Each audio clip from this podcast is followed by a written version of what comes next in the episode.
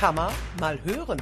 Nachgehakt, nachgefragt. Der Podcast der IHK Siegen. Mit aktuellen Themen aus der Wirtschaftsregion Siegen-Wittgenstein und Olpe. Wenn es eine Sache gibt, die uns die Pandemie vor Augen geführt hat, dann ist es die Wichtigkeit der Digitalisierung. Ohne Internet wäre das so notwendige Social Distancing wohl kaum möglich. Gerade im Bereich des Arbeitslebens nimmt die breitflächige digitale Anbindung für Unternehmen momentan einen enormen Stellenwert ein. Hätte uns Corona vor fünf Jahren ereilt, wäre es wahrscheinlich an vielen Unternehmensstandorten im Bezirk der Industrie- und Handelskammer Siegen, zum Beispiel mit Homeoffice oder Videokonferenzen, nicht weit her gewesen. Und wenn man sich mal anschaut, wie viele Unternehmen seit knapp einem Jahr genau über solche Kanäle wie Zoom, Skype oder GoToMeeting ihre alltäglichen Geschäfte regeln, dann wird einem die Tragweite des ganzen Themas unseres heutigen Podcasts deutlich. Es geht in dieser Folge nämlich um die digitale Infrastruktur für den Wirtschaftsraum. Denn auch heute gibt es noch an genügend Stellen Probleme mit der Anbindung an schnelles Internet und mit der Mobilfunkversorgung. Darüber möchte ich heute gerne mit Stefan Gluser sprechen. Er ist Geschäftsführer der Telekommunikationsgesellschaft Südwestfalen aus Meschede. Schönen guten Tag, Herr Gluser. Schönen guten Tag, Frau Kleinschmidt, und herzlichen Dank für die freundliche Einladung zu Ihrem Podcast. Hand aufs Herz, Herr Gluser. Wie viele Telefonkonferenzen und Online-Meetings haben Sie schon hinter sich seit Beginn der Pandemie? Also gefühlt müsste die Anzahl langsam vierstellig sein. Aber ähm, das ist bei uns auch eigentlich nicht erst seit der Pandemie so, denn äh, für die Telekommunikationsgesellschaft äh, und die Kolleginnen und Kollegen in Südwestfalen, die also über ganz die ganze Region verteilt arbeiten, gehört es eigentlich seit vielen Jahren äh, zum Standard, dass wir uns äh, wöchentlich äh, in Telefon- und Videokonferenzen abstimmen. Die Pandemie gab dem Ganzen natürlich einen Schub, das merken wir auch äh, im Kontakt eben mit den Städten und Gemeinden, mit den Verwaltungen. Da ist das Thema ja auch angekommen. Und äh, das wird auch nach dem Ende der Pandemie als Standardkommunikationswerkzeug einfach für viele Branchen, für viele Firmen äh, dazugehören. Und äh, ich habe persönlich, äh, denke ich, aufgehört zu zählen. Also doch ganz schön viele. okay, steigen wir vielleicht in das Thema ein. Beim äh, Breitbandausbau hatten die ländlichen Räume ja lange das Nachsehen. Vor allem Gewerbegebiete mussten sich mit Schneckentempo begnügen. Das hat sich ja zum Glück durch einen geförderten Ausbau geändert. Dass aber die Kreise in Südwestfalen hiervon profitieren konnten, liegt auch daran, dass sie mit der Telekommunikationsgesellschaft Südwestfalen eine Kompetenz vor Ort aufgebaut haben. Deshalb meine Frage an Sie, Herr Gluser. Was genau ist denn die Aufgabe der Gesellschaft? Vielleicht erklären Sie das kurz. Der Hochsauerlandkreis hat die Gesellschaft 2008 gegründet und dann sind äh, Zug um Zug der Kreis Olpe, der Kreis Siegen-Wittgenstein, der Kreis Soest und der Märkische Kreis beigetreten. Und seitdem bearbeiten wir im Prinzip vier Aufgabenfelder. Das ist Beratung, Planung, Förderung und Versorgung. Im Bereich der Beratung sind das zum Beispiel Studien, Analysen, Stellungnahmen, Bewertungen, Gutachten, die wir für unsere 59 Städte und Gemeinden und unsere fünf Kreise erstellen. Jedes Jahr veranstalten wir außerdem ein regionales Breitbandforum, was zu wechselnden Schwerpunktthemen und auch immer an wechselnden Orten in Südwestfalen stattfindet und auch da die Akteure nochmal zusammenbringt und auf aktuelle Fragestellungen im Bereich des Breitbandausbaus ähm, informiert. Und äh, das letzte zum Beispiel auch im Bereich der Tiefbauarbeiten, wenn jetzt eben die Bagger rollen überall und der Glasfaserausbau richtig losgeht, was gibt es da zu beachten? Das bringt uns schon im Grunde zum nächsten Thema, das große Thema der Planung. Auch hier unterstützen wir mit Netz- und Trassenplanungen, mit den entsprechenden Materialkonzepten, also was verlege ich eigentlich sinnvollerweise zum Beispiel als Kommune, wenn ich äh, gerade eine Straßenbaumaßnahme habe und dort äh, schon mal vorbeugen will, dass nicht äh, kaum ist die Straße fertig, äh, es wieder aufgemacht werden muss und solche Infrastrukturen dann auch zu melden in den Infrastrukturatlas der Bundesnetzagentur. Das ist ein Infrastrukturkataster mit dem Schwerpunkt eben Telekommunikation, alles was für Telekommunikationsnetze dort mitnutzbar ist. Auch diese Rolle übernehmen wir dann für einzelne Städte und, Gemeinden. Dann natürlich der große Bereich der Förderung. Es gibt verschiedene Landesförderprogramme, die äh, auch mit dem Schwerpunkt Gewerbe zum Beispiel hier in Anspruch genommen wurden. Es gibt das Programm Gute Schule äh, oder auch eine eigene Schulförderrichtlinie, wo Glasfaserinfrastruktur in jedes Schulgebäude gefördert wird. Da haben wir also auch europaweite Ausschreibungen für 140 Schulen in Südwestfalen vorgenommen.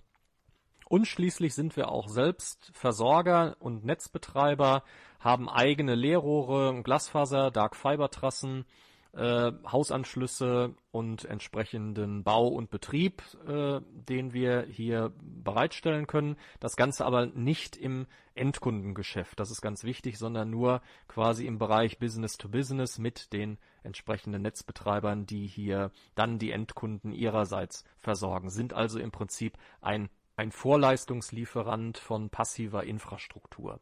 Hm, was haben Sie denn bisher erreichen können und wie würden Sie das denn bewerten, was Sie erreicht haben? Nun, wenn man das Erreichte an Zahlen festmachen will, dann schaut man mal zum Beispiel auf die Versorgungssituation in der Region und da lässt sich schon erfreulicherweise feststellen, dass der Anteil der Versorgung, sagen wir mal mit 50 Megabit, was ja bisher immer als äh, Zielmarke stand, ähm, äh, schon erfreulich hoch ist. Also ungefähr 96 Prozent aller Anschlüsse kriegen schon mindestens 50 Megabit. Und äh, das wollen wir natürlich nicht nur in der Ausbreitung weiter steigern, sondern auch bis in den Bereich der Gigabit-fähigen Netze heben. Und äh, ja, mein ehemaliger Mitgeschäftsführer hat es mal verglichen äh, mit einer Modelleisenbahn. Äh, der Breitbandausbau ist so ähnlich wie bei der Modelleisenbahn, der wird auch nie fertig. Ich denke, man kann sagen, wenn jeder der Anschlüsse hier in Südwestfalen, ja Hausanschlüsse irgendwann mal ein Glasfaser oder eben einen gigabitfähigen Hausanschluss hat, dann äh, kommt man wirklich in die Nähe dessen, was wir hier erreichen wollen. Und dazu, wenn man sich das mal vor Augen führt, haben wir bereits eine halbe Milliarde Euro Fördergeld in die Region hier geholt. Das heißt, die aktuellen Fördermittel des Bundes und des Landes, die bewilligt sind, derzeit in der Ausschreibung beziehungsweise schon im Ausbau sich befinden, liegen wirklich über 500 mit privatem Kapital auch fast 650 Millionen Euro. Und äh, davon entstehen wirklich geförderte Anschlüsse von fast 75.000 Anschlüssen in der Region. Etwa 11.000 Gewerbebetriebe profitieren davon und auch über 370 Schulen und auch eine große Anzahl von Anschlüssen, die in dem Zuge der Förderverfahren auch noch dann eigenwirtschaftlich mit erschlossen werden. Mhm. Auf die Glasfaser-Hausanschlüsse würde ich gleich gerne nochmal in einer Frage eingehen. Aber vielleicht erstmal, wie sieht denn die aktuelle Situation bei Unternehmen im Bereich digitale Infrastruktur im Kammerbezirk aus? Also vielleicht, wo muss noch Hand angelegt werden? In der Tat ist es im Bereich im Kreis Olpe und Siegen-Wittgenstein in der letzten Zeit ja mit der Förderung auch sehr gut vorangegangen. Bis Ende 2020 ist zum Beispiel das Bundesförderprogramm im ersten Förderaufruf abgeschlossen worden, wo rund 10.000 Anschlüsse von profitiert haben und auch über 700 Gewerbeanschlüsse mit Glasfaser bis ins Gebäude gefördert werden konnten. Es läuft der Sonderaufruf äh, Gewerbegebiete im sechsten Förderaufruf nochmal für über 530 Gewerbeanschlüsse äh, auch mit über 6 Millionen Euro nochmal dort gefördert. Wir haben ein äh, weiße Fleckenprogramm nochmal in der Bundesförderung. Da werden auch nochmal äh, 324 weiße Flecken mit 1600 Anschlüssen gebaut und rund 4.500 Einwohner werden davon profitieren.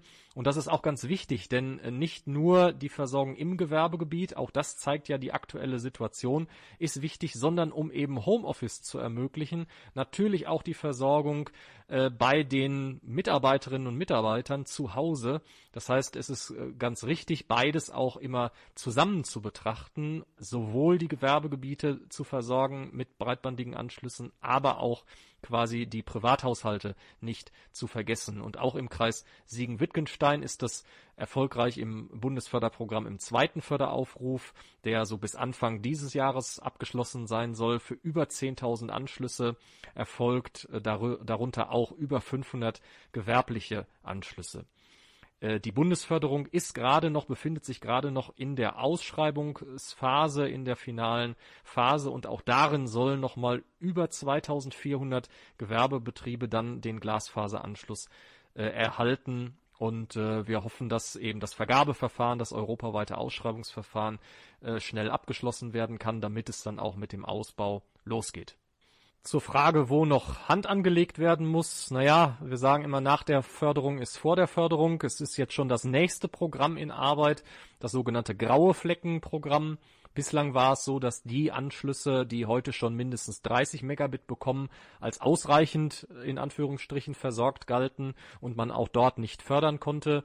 Diese Schwelle wird fallen, sodass also auch neue Bereiche dann grundsätzlich äh, förderfähig werden.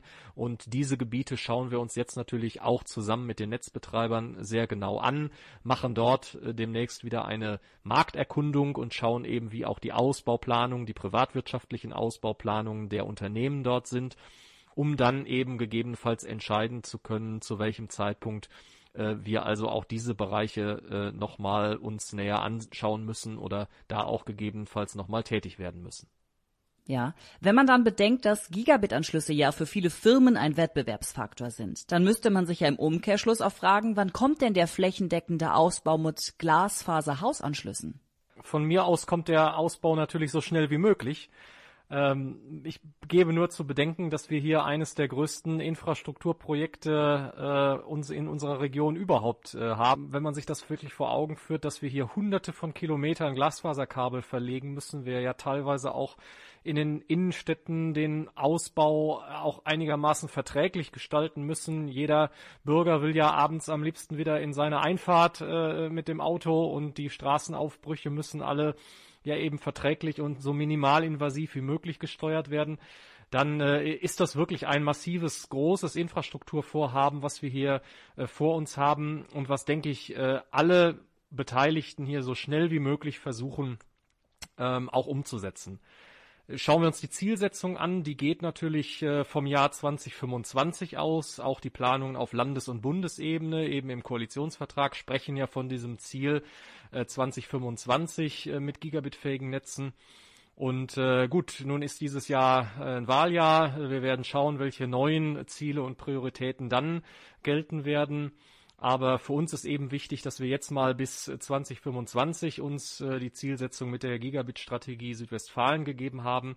Und äh, natürlich auch an der Stelle darf ich mal ein großes Dankeschön sagen allen ausbauenden TK-Unternehmen, allen Netzbetreibern, äh, die hier wirklich mit Hochdruck auch äh, dabei bei der Sache sind und äh, auch den Bauunternehmen, äh, denn ich sage auch immer, Geld baut keine Netze. Äh, wir sehen hier natürlich vieles äh, in Bewegung, auch in der Bauwirtschaft die auch mit innovativen Verlegeverfahren hier wirklich versuchen, äh, so schnell wie möglich den Ausbau voranzubringen, äh, sodass äh, da wirklich mit Hochdruck dran gearbeitet wird. Gehen wir vielleicht auf ein anderes Thema ein, auf die Mobilfunkversorgung und ähm, in dem Falle, was wird denn getan, um die Funklöcher zu stopfen? Sprechen Sie jetzt wirklich ein sehr wichtiges Thema an, das wir auch jenseits der Festnetze natürlich äh, in den letzten Jahren ganz massiv im äh, Blick haben, auch derzeit eine Mobilfunkkonzeption äh, für die Kreise erarbeiten. Denn äh, ja, die äh, Mobilfunknetze sind ebenso wichtig äh, wie die Festnetze. Auch der beste Glasfaserausbau nutzt nichts, wenn dann am Ende die Schnittstelle zu den Endgeräten, die ja heute alles Funk ist und auch immer mehr im industriellen Umfeld äh, immer wichtiger wird, äh, da ist es natürlich wichtig, dass wir auch hier eine sehr, sehr gute, leistungsfähige Mobilfunkversorgung in der Region haben. Nun ist es natürlich aber auch so, dass nur die Mobilfunkunternehmen, die drei beziehungsweise vier großen äh, Frequenzen ersteigert haben, um damit eben die Mobilfunkversorgung in Deutschland dann zu gewährleisten. Das heißt, sie können, sag ich mal, jetzt als kommunales Unternehmen oder als Bürgermeister gar nicht hingehen und sagen, jetzt baue ich da meinen eigenen Mobilfunkmasten und äh, biete dann da mein eigenes Mobilfunknetz an. Äh, das äh, ist so in der Form nicht möglich, aber Sie können natürlich alles tun, um auch den weiteren Mobilfunkausbau der Netzbetreiber zu unterstützen. Man darf allerdings auch nicht vergessen, dass die mit den ersteigerten Frequenzen natürlich auch Versorgungsauflagen haben. Und auch diese Versorgungsauflagen gilt es jetzt noch zu weiter zu erfüllen. Und auch da haben wir im letzten Jahr schon gesehen, es wurde nochmal eine neue Frist von der Bundesnetzagentur äh, gesetzt und die Fristen auch nochmal verlängert, um die bestehenden Versorgungsauflagen auch zu erfüllen. Und da haben wir viel Bewegung gesehen, da haben wir insbesondere entlang der Hauptverkehrswege gesehen, dass wirklich zahlreiche Funklöcher auch geschlossen wurden. Allein fast 200 äh, Standorte wurden von den Mobilfunknetzbetreibern in Südwestfalen ertüchtigt oder eben teilweise auch neu aufgebaut, auch mit der neuesten äh, Mobilfunktechnologie, äh, dem 5G-Netz. Sie sprechen 5G an. Südwestfalen hat sich ja mal als Modellregion für 5G beworben und ging zunächst leer aus. Können Sie vielleicht möglichst einfach erklären, was bringt den Unternehmen denn 5G? Macht es Sinn, sich jetzt schon Gedanken darüber zu machen, wie man als Unternehmer 5G einsetzen kann? Oder fährt man gerade als klein- und mittelständiges Unternehmen besser damit äh, zu warten? Ich denke, 5G wird eine ganz enorme Rolle und Bedeutung äh, haben äh, im Bereich auch unserer mittelständischen Wirtschaft, denn ähm, unter dem Schlagwort Internet of Things, also das Internet der Dinge, auch äh, industrielles IoT, wird ja äh, die zunehmende Vernetzung von vielerlei Sensorik äh, im Produktionsablauf, äh, in dem in der gesamten Wertschöpfungskette eine immer wichtigere Bedeutung bekommen. Und da haben sie also sehr, sehr viele Geräte, die miteinander kommunizieren, auch äh, teilweise weltweit, wenn sie die Sachen in ihren Maschinenanlagen zum Beispiel verbauen oder auch im Bereich äh, der Automotive-Industrie. haben sie also ganz neue Möglichkeiten, die ihnen durch dieses äh, neue Mobilfunksystem eröffnet wird. Und auch das ist ganz wichtig, sie müssen nicht unbedingt auf die großen Netzbetreiber warten. Wir haben in Deutschland die tolle Situation, dass die Bundesnetzagentur 100 Megahertz Spektrum reserviert hat, was eben nicht die großen Netzbetreiber bekommen sondern wo jedes Unternehmen sich mit einer Anwendung, wenn es weiß, was es ungefähr mit 5G machen will, auf dieses Spektrum bewerben kann, einen Frequenzantrag stellen kann und dann diese Technik quasi heute schon live bei sich ausprobieren kann. Jetzt haben wir ja die ganze Zeit darüber geredet, was aktuell ist und was noch sein wird. Aber gehen wir vielleicht mal einen Schritt weiter und ähm, fragen uns, wie denn die digitale Zukunft aussieht. Also wie glauben Sie, sieht die digitale Zukunft aus? Vor allem glaube ich, dass die Zukunft nicht nur digital aussieht. Also wir merken es ja jetzt gerade, wie es einem langsam auch äh, auf die Nerven geht, wenn alles nur noch digital abläuft. Äh, wir müssen uns immer vergegenwärtigen, dass die Digitalisierung letztlich Mittel zum Zweck ist, um uns das Leben zu erleichtern, um einen Beitrag zu leisten für den Bereich Bildung, für die Arbeitswelt, für gesellschaftliches Engagement, für Teilhabe und Beteiligungsprozesse, digitale Verwaltung, äh, Datensouveränität, Verbraucherschutz, all das sind Themen, die wir ja mit Hilfe der Digitalisierung gestalten wollen und wenn wir dazu mit Hilfe der digitalen Infrastruktur daran mitarbeiten können, dann äh, lässt mich das ganz hoffnungsfroh auch im, mit Blick auf unsere Region hier in die Zukunft schauen, dass wir da noch vieles in unserer Region der Weltmarktführer erreichen können. Ja, vielen Dank. Unser Leben Unsere Arbeitsweise und unsere Lernweise wird immer digitaler. Gerade die Corona-Pandemie zeigt, wie wichtig eine funktionierende digitale Infrastruktur für unser Leben ist. Wie die aktuelle Situation im Bezirk der Industrie- und Handelskammer Siegen aussieht und welche Themen in Zukunft noch auf der Agenda stehen. Darüber habe ich mit dem Geschäftsführer der Telekommunikationsgesellschaft Südwestfalen gesprochen. Vielen Dank an Herrn Stefan Gluser für das Gespräch. Sehr gerne. Kammer mal weiterhören. Auf der Homepage der IHK Siegen finden Sie diesen und weitere Podcasts. Hören Sie mal rein.